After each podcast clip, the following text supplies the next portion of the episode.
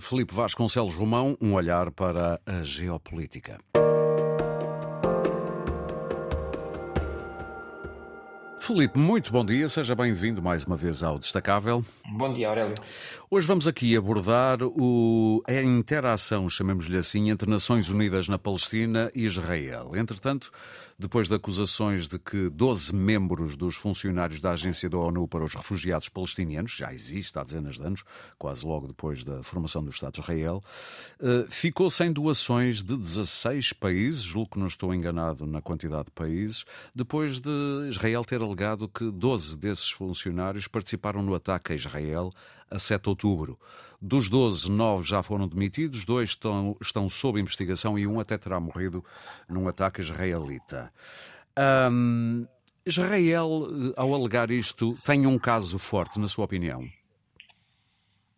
Bem, eh, pesando os pratos da balança tudo o que é o trabalho da Agência das Nações Unidas para os Refugiados Palestinianos, por um lado, e aquilo que é eh, a eventual participação de uma parte eh, em 30 mil, mais de 30 mil trabalhadores, de uma parte ínfima desses trabalhadores, uh, no, nos atentados terroristas, eu julgo que Israel está uh, a proceder mal um, e não tem qualquer justificação uh, para fazer o que está a fazer. Uhum. Sobretudo porque esta agência faz o que Israel não quer fazer, aliás, faz o que Israel não quer que ela própria faça, que é tentar minimizar o drama de milhões de refugiados palestinianos eh, que não têm qualquer solução do ponto de vista económico, social para as suas vidas, que não depender do exterior e da ajuda de, de terceiros.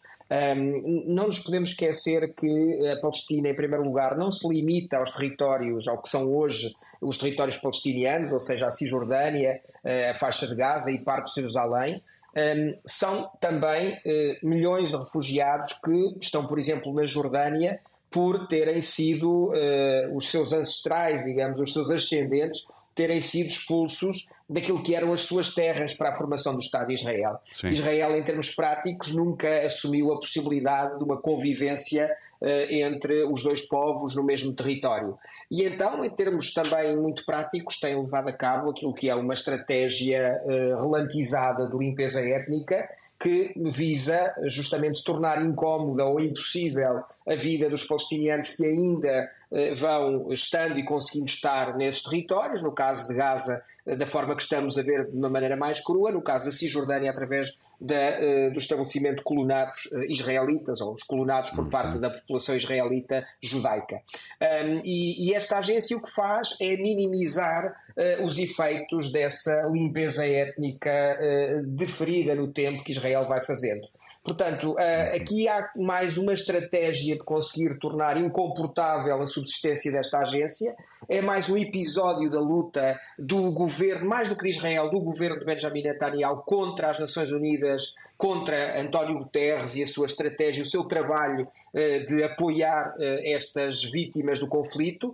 Um, e uh, essa, essa estratégia passa claramente por tornar incomportável o trabalho desta organização claro. com o pretexto de, obviamente, pessoas que eventualmente terão cometido um crime e por isso devem ser, devem ser investigadas e punidas, mas que em termos práticos, esse crime foi cometido, não pode uh, responsabilizar toda a agência e todo o trabalho mais do que meritório que esta agência faz.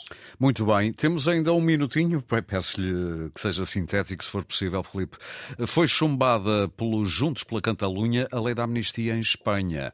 Juntos que suportam, literalmente, o governo socialista de Pedro Sánchez. Eles querem o alargamento da amnistia a casos de terrorismo para garantir a liberdade a envolvidos no referendo dito ilegal de 2017. Pedro Sanches está na corda bamba?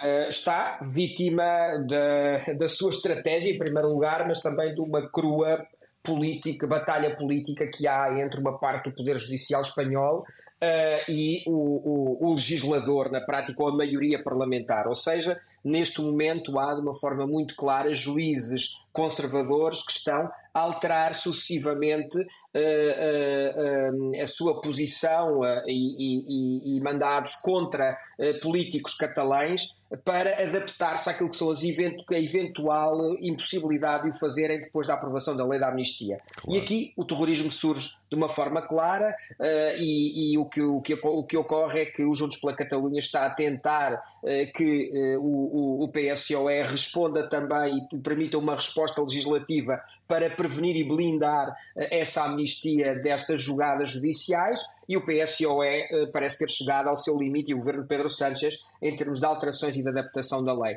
Portanto, Muito em termos bem. práticos, está periclitante o governo espanhol, eh, uma vez que o nacionalismo de centro-direita já veio dizer e o independentismo catalães já vieram dizer que sem uma aprovação de uma lei blindada não haverá continuação de, do apoio a Sánchez nas cortes espanholas. Portanto, um tema a ter debaixo do olho. Felipe, muito obrigado e um Sim. bom fim de semana. Bom fim de semana, muito obrigado.